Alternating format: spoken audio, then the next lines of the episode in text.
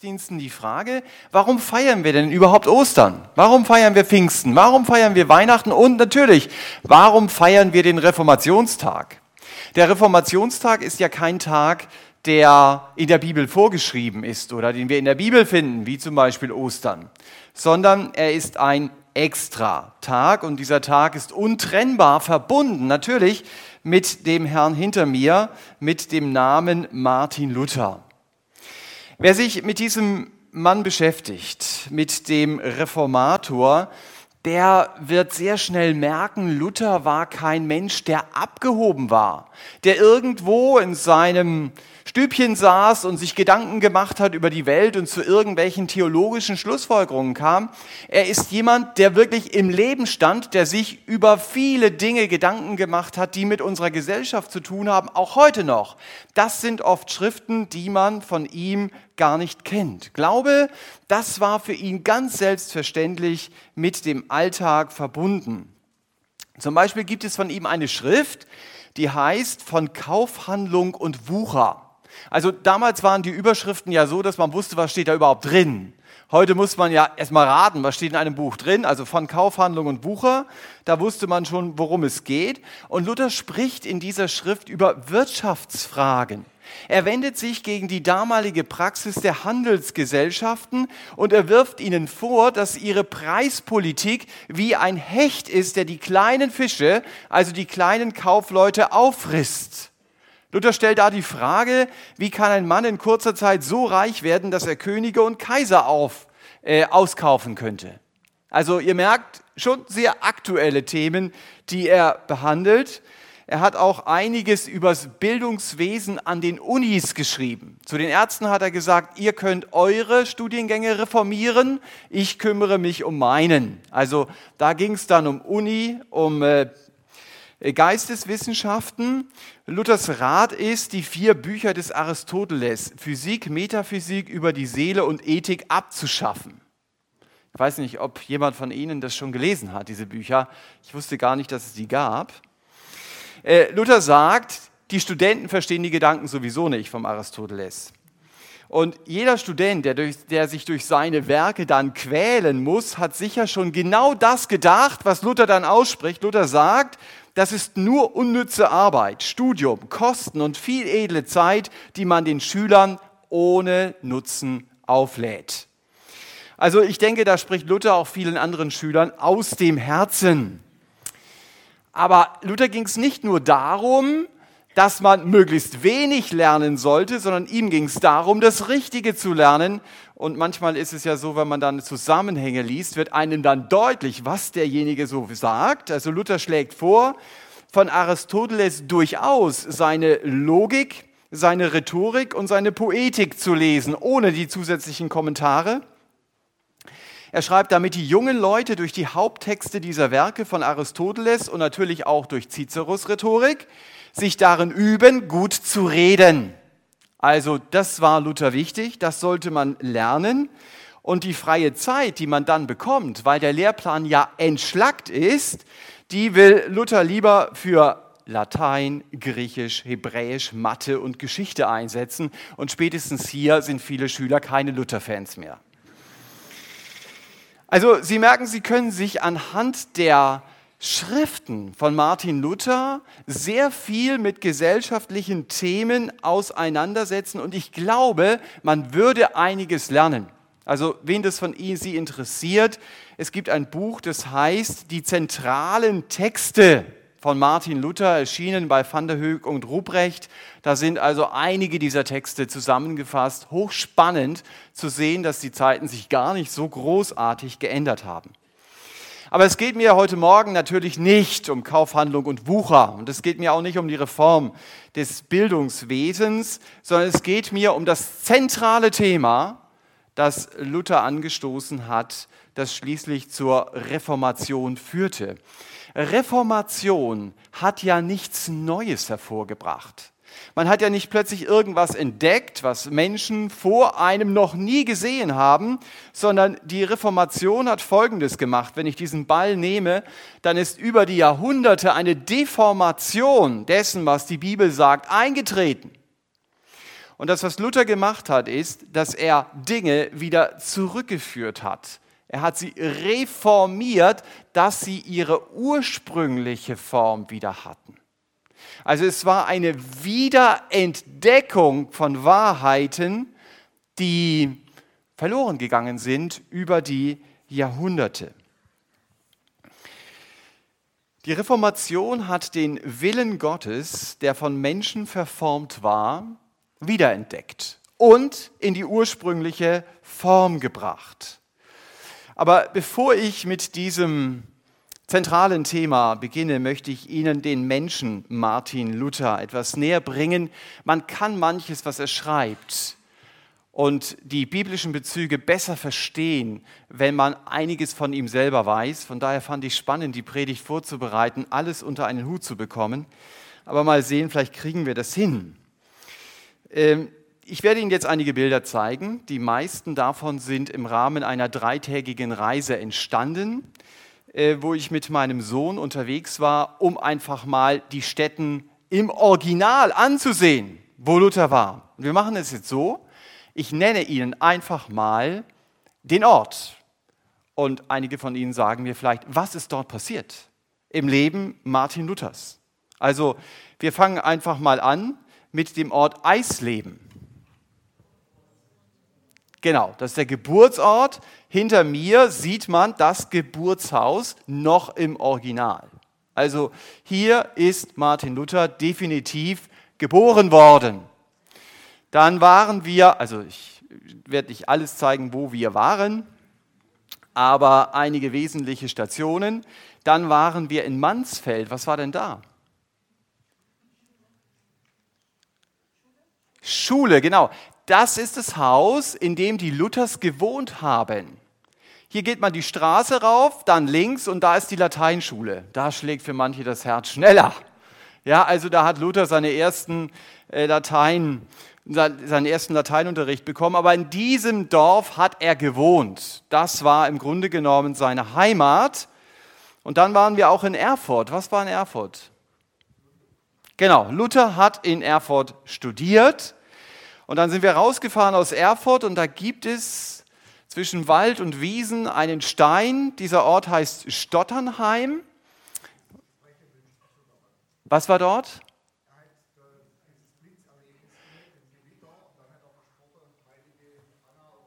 Genau, also er kam in ein Gewitter, er fühlte sich bedroht und er betete zur heiligen Anna, ganz logisch, sein Vater war Bergmann und das war die heilige der Bergleute. Deswegen hat er zu ihr gebetet.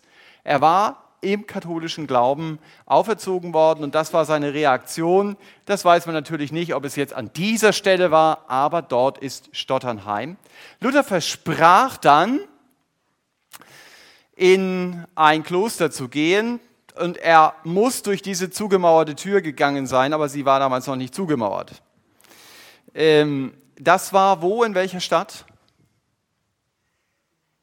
In welcher Stadt war Luther im Kloster? Nein, nicht in Wittenberg. Auch nicht in Eisleben. Ah, das ist spannend, das ist gar nicht so bekannt. Auch nicht in Speyer. In? Auch nicht in Halle. In Erfurt. Jawohl. Das wurde uns bewusst, als wir in Erfurt waren. Das heißt, er als Mönch hat seine alten Studienkollegen getroffen beim Bäcker. Luther, du bist jetzt Mönch, wir sind Rechtsanwälte. Das war nämlich sein Studiengang. Also denen ist er immer wieder begegnet. Und in Erfurt gibt es auch das Augustinerkloster, in dem Luther war. Das haben wir hier bewusst mal fotografiert. Das ist eine Grabplatte von Johannes Zacharias. Johannes Zacharias war jemand, der maßgeblich mit daran beteiligt war, dass Johannes Huss, der hier auch schon angesprochen wurde, verbrannt wurde in Konstanz. Ein Vorreformator. Und Luther musste sich auf seine Grabplatte legen, um zum Mönch geweiht zu werden. Das hat er auch getan. Hier hat Luther gelegen. Das ist äh, schon eine Ironie, die Gott da einführt, dass der Mann, der schlussendlich Johannes Huss seine Lehre bestätigen wird, sich dann auf diese Grabplatte legt, um zunächst mal Mönch zu werden. Wo ist Luther dann hingekommen, als er in Erfurt zu Ende studiert hatte?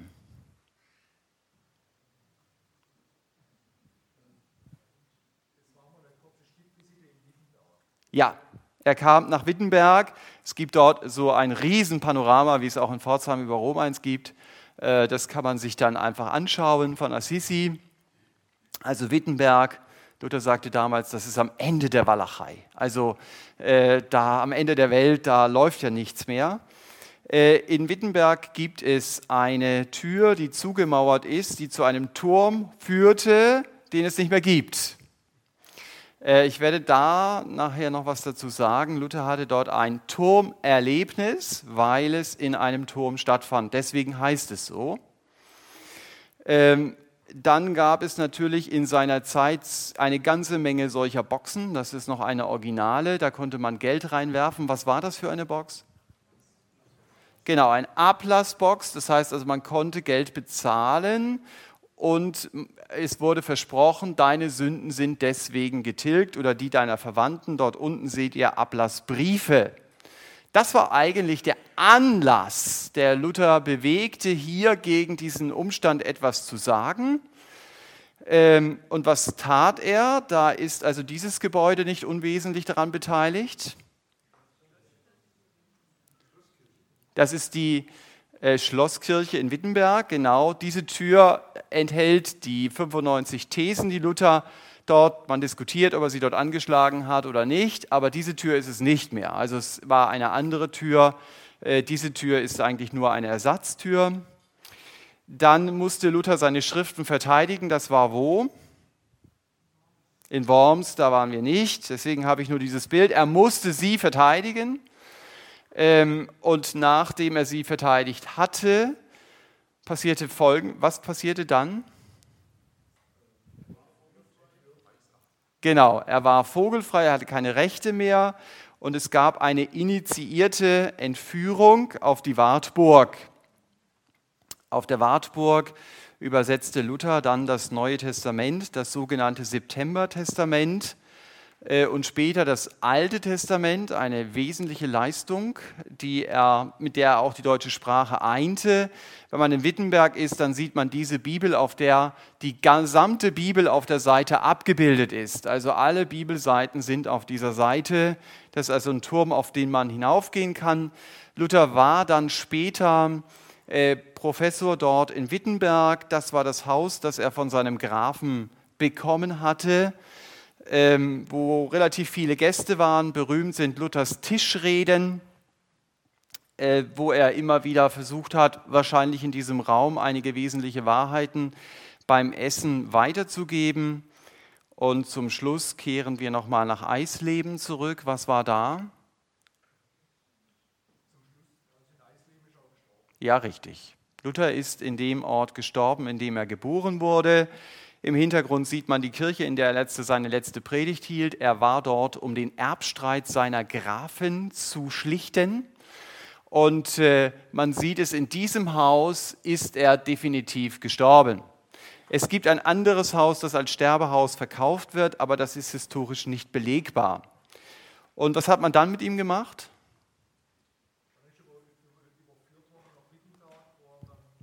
Genau, dann ist er überführt worden nach Wittenberg und dort kann man sein Grab in der Schlosskirche heute noch sehen. Also das sind so ein paar Stationen, die den äußeren Lebensweg Martin Luthers betreffen, aber der ist nicht zu trennen von der inneren Entwicklung, die Luther erlebte. Er hätte auf dem Reichstag in Worms niemals seine Lehre verteidigen müssen, wenn er katholischer Mönch geblieben wäre. Und es gab, so habe ich es eben schon gesagt, am Ende, ähm, oder es gab in Luthers Leben ein Erlebnis, das sein Leben verändert hat. In einem Studierzimmer, in einem Turm und deswegen nennt man es auch Turmerlebnis. Und es war so, dass Luther in diesem Turm über den Römerbrief nachdachte. Also er war schon Theologieprofessor in Wittenberg ähm, und er dachte über den Römerbrief nach es ging ihm so wie sehr oft, dass er seine Lebensschuld als eine zentnerschwere Last empfand und er konnte sie nicht loswerden. Vielleicht kennen Sie das auch. Es gibt Dinge, die hält ihr Gewissen ihnen immer wieder vor. Sie wissen zum Beispiel, es war falsch, mir die Versicherung auszahlen zu lassen, obwohl ich dazu eigentlich gar kein Recht gehabt hätte. Es kommt dann immer wieder hoch. Oder es war oh, Schuld in meiner Beziehung, moralische Grenzen zu überschreiten, auch wenn ich mir das immer wieder schönrede. Oder es war falsch, andere schlecht zu machen, nur damit ich die angestrebte Position bekomme. Es gibt Le Dinge im Leben, die verdrängen wir. Wir wollen an sie nicht erinnert werden. Wir wissen, wir sind schuldig geworden. Aber dadurch, dass sie immer wieder so hochkommen, wie ein Wasserball an die Wasseroberfläche tritt, merken wir, es ist eigentlich jemand anders, der uns diese Schuld ins Stammbuch schreibt. Das sind nicht wir. So geht es einigen von uns. Da kommen Dinge immer wieder hoch. So war es bei Martin Luther. Bei anderen ist es so, das Thema Lebensschuld ist nicht so präsent. Man denkt also, ich habe keinen umgebracht, ich bin auch kein Kapitalverbrecher, also alles gut. Man erlebt auch nicht, mein Gewissen erinnert mich immer wieder wie eine Anklageschrift, da gibt es Dinge in deinem Leben, die solltest du in Ordnung bringen. Und deshalb, so meint man, gibt es auch gar keine Schuld. Es ist ja manchmal so, dass in Betrieben Mitarbeiter des Finanzamtes kommen. Und dann gibt es manche Chefs, die haben ein ganz doofes Gefühl dabei. Die sagen, hoffentlich äh, entdeckt der Finanzbeamte nicht, was wir da getrickst haben. Und es gibt andere, die haben ein sehr gutes Gefühl. Wir haben alles richtig gemacht. Und dann kommt der Finanzbeamte zu ihm und sagt, hören Sie mal zu, was Sie hier gebucht haben, das ist strafbar. Dann kann der Chef nicht sagen, hören Sie mal zu, ich habe mich damit nicht beschäftigt, ich habe auch kein schlechtes Gewissen, deswegen kann das gar nicht strafbar sein.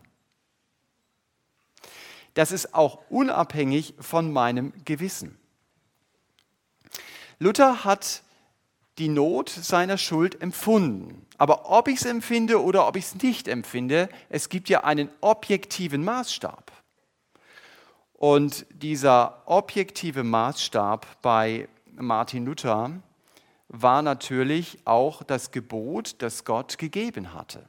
Er hat in seinem kleinen Katechismus sich sehr intensiv mit den zehn Geboten beschäftigt. Die findet man in der Bibel in 2. Mose 20. Er kannte das Gesetz Gottes sehr gut. Und er begriff, es stimmt, was hier steht, ich bin der Herr dein Gott, du sollst nicht andere Götter haben neben mir. Aber Luther verstand, es ist nicht Gott, der im Zentrum meines Lebens steht. Vielleicht ist es auch bei mir so, wenn ich ehrlich bin. Oder vielleicht weiß ich, ich durchbreche gedanklich immer wieder moralische Schranken. Oder es ist der Neid, der mich bestimmt. Oder ich habe in meinem Hass schon hundertmal anderen den Tod gewünscht, dann mag das mit dem Gebot zu tun haben, aus 2. Mose 20, das zehnte Gebot, du sollst nicht begehren deines nächsten Weib, Knecht, Magd, Vieh, noch alles, was sein ist. Und Luther hat versucht, dazu Erklärungen zu schreiben und damit schreibt er uns Menschen im Grunde genommen ein Stammbuch, hier sind wir schuldig geworden. Und wir wissen, dass Gott nicht schuldig ist, Gott ist heilig. Das heißt, ich werde bei Gott nichts Falsches finden. Bei mir werde ich aber sehr viel entdecken, was Gott böse nennt. Und damit hat Luther sich beschäftigt, mit Gottes Gerechtigkeit und da ist er fast depressiv geworden, weil er gemerkt hat, ich schaffe das nicht, so zu leben, wie Gott will. Und er ist dann bei seinem Studium des Römerbriefes hängen geblieben bei einem Satz. Und das ist ein Satz aus Römer 1, Vers 17. Das ist dieser berühmte Satz, an den Luther dachte, denn Gottes Gerechtigkeit wird darin offenbart aus Glauben zu Glauben, wie geschrieben steht, der Gerechte wird aus Glauben leben. Ich habe hier noch einige neuere Übersetzungen mit hinzugefügt. Die heißen dann, denn im Evangelium zeigt uns Gott seine Gerechtigkeit, eine Gerechtigkeit, zu der man durch den Glauben Zugang hat. Sie kommt dem zugute, ihm vertraut. Darum heißt es in der Schrift, der Gerechte wird leben, weil er glaubt. Oder die andere Übersetzung am Schluss sagt, so steht es in der Heiligen Schrift, wer durch Glauben vor Gott als gerecht gilt, der wird leben. Luther hat etwas verstanden. Er hat verstanden, Gott muss mich verurteilen, ob er will oder nicht, denn Gott ist gerecht. Das hat Luther vielleicht uns voraus, dass er mit Gott nicht locker umging, sondern er wusste, Gott muss mich verurteilen. Er kann das, sein Gesetz kann meine Schuld nicht einfach unter den Teppich kehren. Und Luther selber schreibt, als er über diesen Vers nachdachte, folgende Worte, und ich werde sie einfach mal langsam lesen, weil es sehr wichtig ist, was er hier sagt. Luther sagt, ich konnte den Gerechten, die, die Sünder strafenden Gott nicht lieben. Im Gegenteil, ich hasste ihn sogar. Wenn ich auch als Mönch untadelig lebte, also indem er die Gebote befolgte, die die Augustiner ihm vorschrieben, fühlte ich mich vor Gott doch als Sünder. Und mein Gewissen quälte mich sehr. Ich wagte nicht zu hoffen, dass ich Gott durch meine Bußleistung versöhnen könnte. In Klammern, die er aber jeden Tag tat. Musste denn Gott auch noch durch das Evangelium Jammer auf Jammer häufen und uns auch durch das Evangelium seine Gerechtigkeit und seinen Zorn androhen? Voller Unruhe in meinem Inneren, wild und verwirrt, klopfte ich rücksichtslos bei Paulus an dieser Stelle an ich dürstete glühend danach zu wissen, was Paulus wolle. Wenn man diese Zeilen liest, dann spürt man die Verzweiflung. Das ist so typisch. Bevor ich als Mensch eine tiefe Begegnung mit Gott haben kann, zeigt Gott mir, wer ich bin. Das war bei mir persönlich auch so. Als Gott mit dem Licht seines Wortes in die dunklen Ecken meines Lebens leuchtete, da wurde Sünde in meinem Leben zu einer Belastung. Da war das nicht nur länger ein theologischer Begriff, mit dem mein Leben eben nicht viel zu tun hatte. Und wenn ich Schuld klein rede, dann wartet Gott so lange, bis ich das Gleiche über die Schuld sage, das Gott sagt. Ja, wenn Gott von Sünde redet, dann meint er Sünde. Und Sünde beinhaltet immer, es trennt mich von Gott. Sünde ist wie eine trennende Mauer zwischen mir und Gott. Das Hoffnungsvolle ist aber, Martin Luther musste bei dieser Erkenntnis nicht stehen bleiben. Und das muss ich auch nicht. Es geht weiter. Ihm fiel etwas auf, als er über diesen Vers nachdachte. Und das ist eigentlich die Geburtsstunde der Reformation. Da hatte Gott, schreibt er, mit mir Erbarmen. Tag und Nacht war ich in tiefen Gedanken versunken, bis ich endlich den Zusammenhang der Worte beachtete. Die Gerechtigkeit Gottes wird in ihm, also im Evangelium offenbart, wie geschrieben steht, der Gerechte wird aus Glauben leben. Da fing ich an, die Gerechtigkeit Gottes als eine solche zu verstehen, durch welche der Gerechte durch Gottes Gnade lebt, nämlich aus dem Glauben. Ich fing an zu begreifen, dass dies der Sinn sei. Durch das Evangelium wird die Gerechtigkeit Gottes so offenbart, nämlich die passive, durch welche uns der barmherzige Gott durch den Glauben rechtfertigt, wie geschrieben steht, der Gerechte wird aus Glauben leben. Luther begreift, es ist passiv. Es ist eine Gerechtigkeit, die Gott mir zurechnet und keine Gerechtigkeit, die er in erster Linie nur fordert. Und er sagt, da fühlte ich mich ganz und gar neu geboren und durch offene Tore trat ich in das Paradies selbst ein. Da zeigte mir die ganze Schrift ein völlig anderes Gesicht. Ich ging die Schrift durch, soweit ich sie im Gedächtnis hatte, soweit ich sie im Gedächtnis hatte, und fand auch bei anderen Worten das Gleiche. Zum Beispiel Werk Gottes bedeutet das Werk, das Gott in uns wirkt, Kraft Gottes, durch die er uns kräftig macht, Weisheit Gottes, durch die er uns weise macht. Das Gleiche gilt für Stärke Gottes, Heil Gottes, Ehre Gottes. Und das schließt es ab. mit so großem Hass, wie ich zuvor das Wort Gottes, Gerechtigkeit Gottes gehasst hatte, mit so großer Liebe hielt ich jetzt dieses Wort als das Allerliebste hoch. Das war ein, man würde heute sagen, ein Gedankenswitch.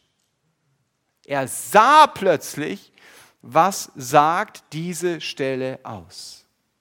Er begriff, das hatte er vorher begriffen, ich brauche Gottes Gerechtigkeit, um eine Beziehung zu ihm zu bekommen. Ich brauche eine weiße Weste. Und er verstand, ich kann mir diese Gerechtigkeit nicht erarbeiten, die bekomme ich geschenkt oder ich bekomme sie gar nicht. Das Einzige, was ich tun muss, ich muss im Gebet zu Jesus Christus kommen. Und ich muss ihm sagen, ich glaube dir, dass ich so schlecht bin, dass du für mich sterben musstest. Aber ich glaube dir auch, dass du mit deinem Leben für mich bezahlt hast und deshalb kann ich eine Beziehung zu Gott bekommen.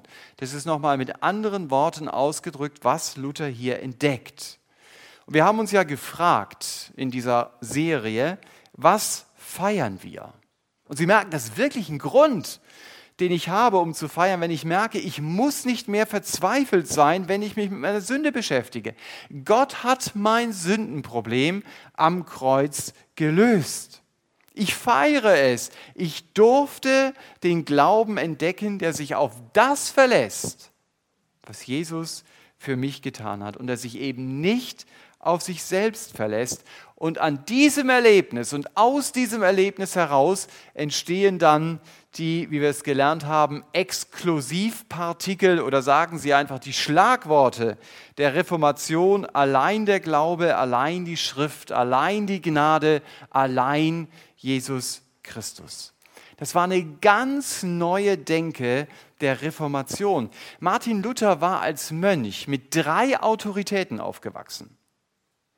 Seine Autorität war die Schrift. Ich tue das, was Gott in seinem Wort sagt. Komma, wenn nicht der Papst etwas anderes sagt, wenn nicht die Tradition etwas anderes sagt, dann gilt natürlich das. Aber wenn die beiden Autoritäten das gleiche wie die Schrift sagen, dann nehme ich die Schrift. Wenn die was anderes sagen, dann nehme ich nicht die Bibel.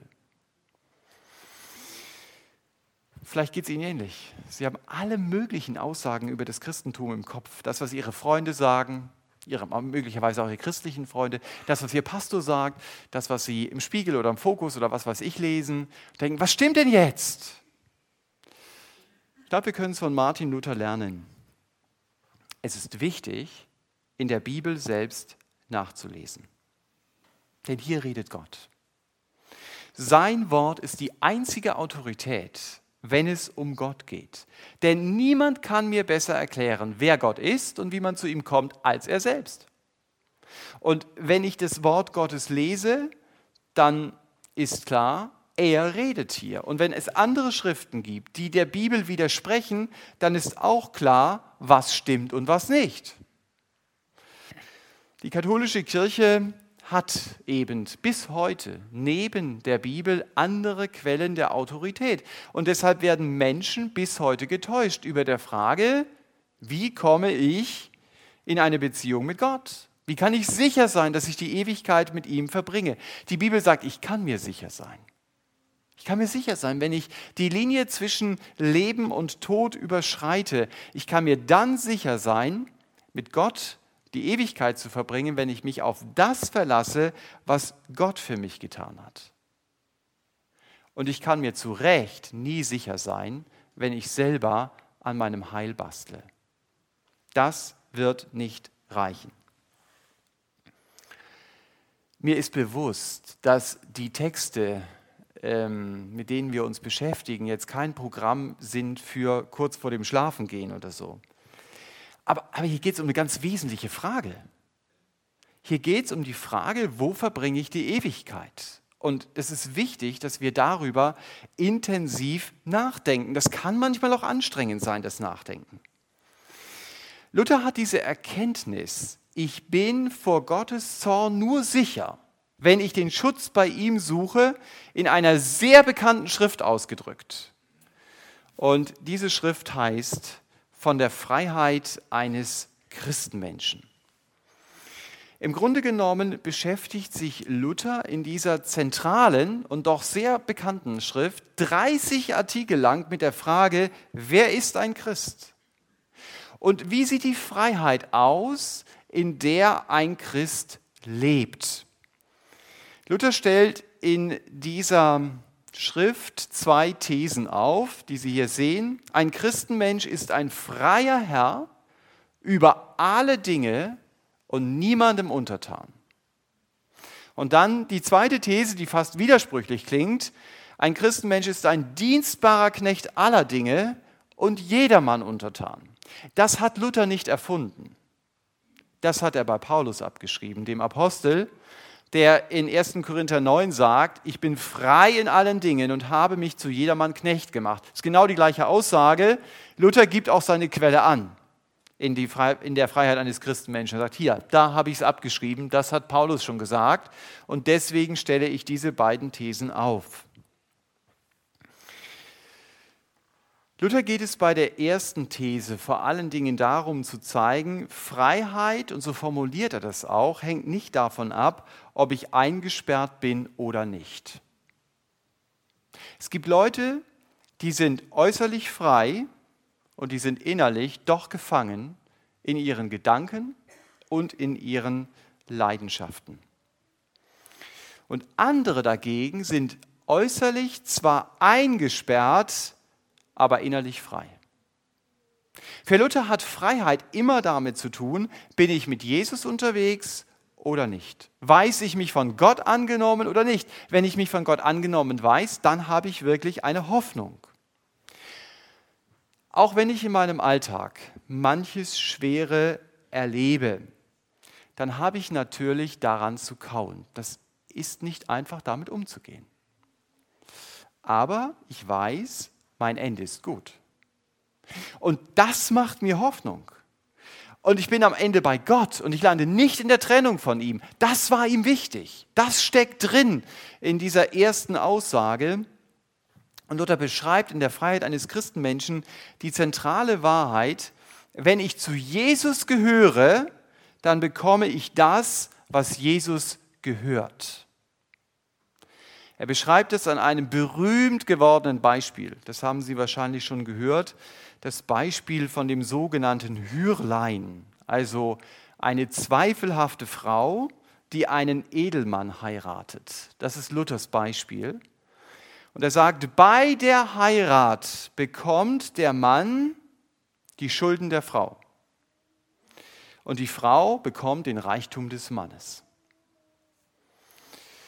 Und er sagt, so geht es mir auch, wenn Jesus mich aufnimmt. Ich bekomme seine Gerechtigkeit geschenkt und Jesus nimmt meine Schuld. Damit bin ich meine Schuld los und ich habe für immer seine Gerechtigkeit. Luther nennt es so schön den fröhlichen Wechsel. Also, das ist ein Wechsel, den ich gerne anstrebe. Den, da gehe ich fröhlich hinein. Das ist der Weg, wie ich Schuld loswerden kann. Ich darf mich zu meiner Schuld im Gebet stellen und Jesus dafür um Vergebung bitten. Das ist keine Psychotherapie, kein Trick, mit dem ich mich selber belüge, sondern das ist Glaube, wie Gott ihn will. Gott möchte, ich soll glauben, Jesus starb für meine Schuld und er will mir seine Gerechtigkeit geben. Und das glaube ich. Und deshalb bekomme ich die Gerechtigkeit. Mich kostet dieser Schritt meinen Stolz, weil ich aufhöre, heimwerkermäßig an meinem eigenen Heil zu basteln weil ich zugebe, ich kann das gar nicht, weil mir klar ist, ich brauche eine Gerechtigkeit von jemand anders. Aber es ist nicht billig, es ist sehr teuer. Jesus hat mit seinem Leben für meine Schuld bezahlt. Und deshalb hat Gott mir die Freiheit von der Folge der Sünde mit einem ganz hohen Preis erkauft, mit dem Preis des Blutes seines Sohnes.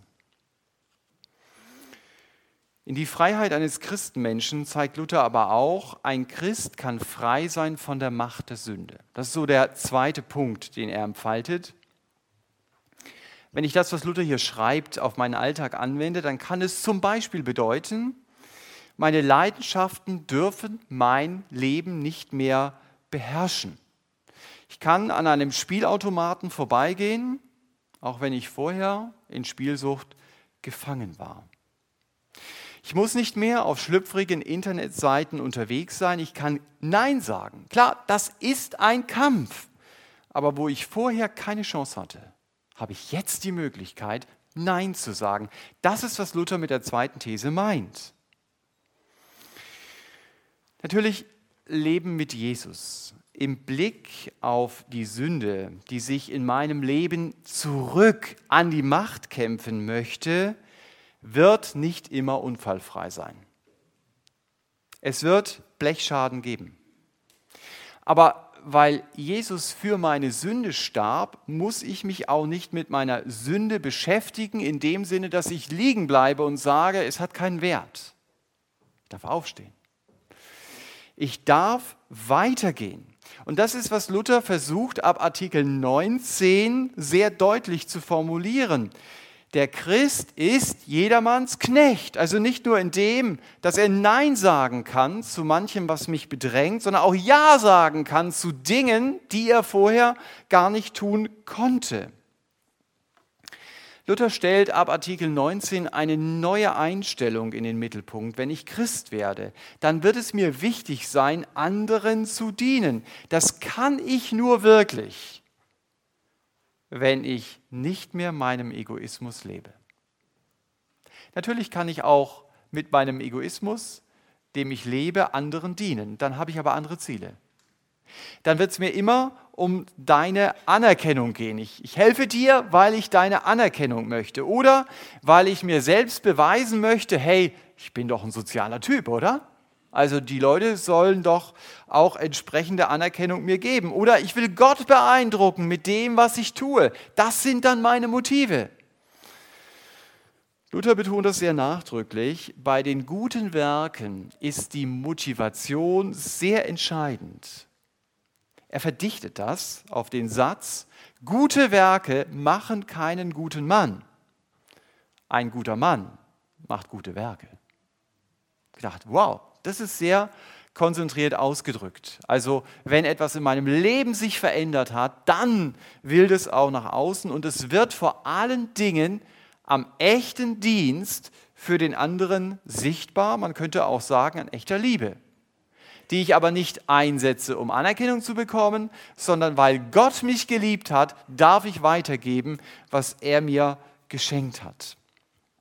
Also Luther will sagen, weil Jesus mich frei gemacht hat von den Folgen und der Macht der Sünde, kann ich auch so leben wie jemand, der zu ihm gehört. Ich kann Entscheidungen treffen, die gegen meinen Egoismus gehen oder gegen Leidenschaften, von denen Gott sagt, sie sind Sünde. Die kann ich treffen weil ich in die Freiheit hineingestellt worden bin. Aber ich werde diesen Weg gehen, weil ich eine Beziehung zu Jesus habe und durch mein Leben deutlich machen will, es ist möglich, in dieser Freiheit zu leben. Auch in meiner Freiheit vom Egoismus, auch wenn das ein Weg ist. Aber es ist ein Weg, der gangbar und der möglich ist, weil Gott mir diese Freiheit gibt. Luther beruft sich logischerweise auf seinen ersten Teil, dem er sagt, auch das ist etwas, was Gott mir schenkt, was er mir zurechnet und nicht etwas, was ich mir erarbeiten muss. Am Schluss bleibt die Frage, lebe ich schon in dieser Freiheit? Oder bin ich noch von meiner Lebensschuld fest in Anspruch genommen, weil sie mich belastet? Wenn ich die Frage nicht mit einem fröhlichen Ja beantworten kann, ja, ich muss nicht mehr mit meiner Lebensschuld leben, dann machen wir Ihnen als Gemeinde ein Angebot. Nach dem Gottesdienst werden nachher hier vorne Mitarbeiter stehen, die gerne mit Ihnen persönlich beten, auf die Sie zugehen können, wenn Sie vielleicht einen ersten Schritt auf Gott zugehen wollen. Sie erkennen also diese Mitarbeiter an einem Schild. Oder vielleicht kennen Sie auch andere Christen, mit denen Sie gekommen sind, zu denen Sie Vertrauen haben. Dann, dann kann ich Sie nur ermutigen. Suchen Sie das persönliche Gespräch, damit diese Christen ihnen zeigen können, wie Jesus Christus auch sie aus diesem Schuldgefängnis befreien kann. Ich wünsche ihnen das, dass sie diese Freiheit entdecken können, auch diese Freiheit nicht länger sich selbst zum Mittelpunkt seines Lebens machen zu müssen sondern dass Gott der Mittelpunkt meines Lebens sein darf, das will Gott ihnen schenken. Das ist sein Angebot. Das ist nicht nur etwas, was man in der Reformation entdeckt hat. Das sind Wahrheiten, die bis heute gültig sind, weil sie aus dem Wort Gottes kommen und nicht nur aus irgendwelchen Reformationsschriften. Setzen Sie Ihre Hoffnung nicht länger auf Menschen. Kehren Sie zu dem Gott um, der Sie geschaffen hat beginnen Sie mit ihm im Gebet zu reden. Die Beziehung mit Gott beginnt immer damit, ich rede mit ihm über meine Schuld und über sein Angebot, dass er mir vergeben möchte. Und Gott möchte, dass ich es genauso wie der Apostel Paulus erlebe. Ich bin von Jesus Christus zu einem Befreiten gemacht worden. Und deshalb lebe ich in der Freiheit, indem ich aus Liebe gerne ein Diener für andere Menschen sein kann. Das sind die beiden Thesen, die Luther hier in dieser Schrift in 30 Artikeln zusammenbringt. Amen.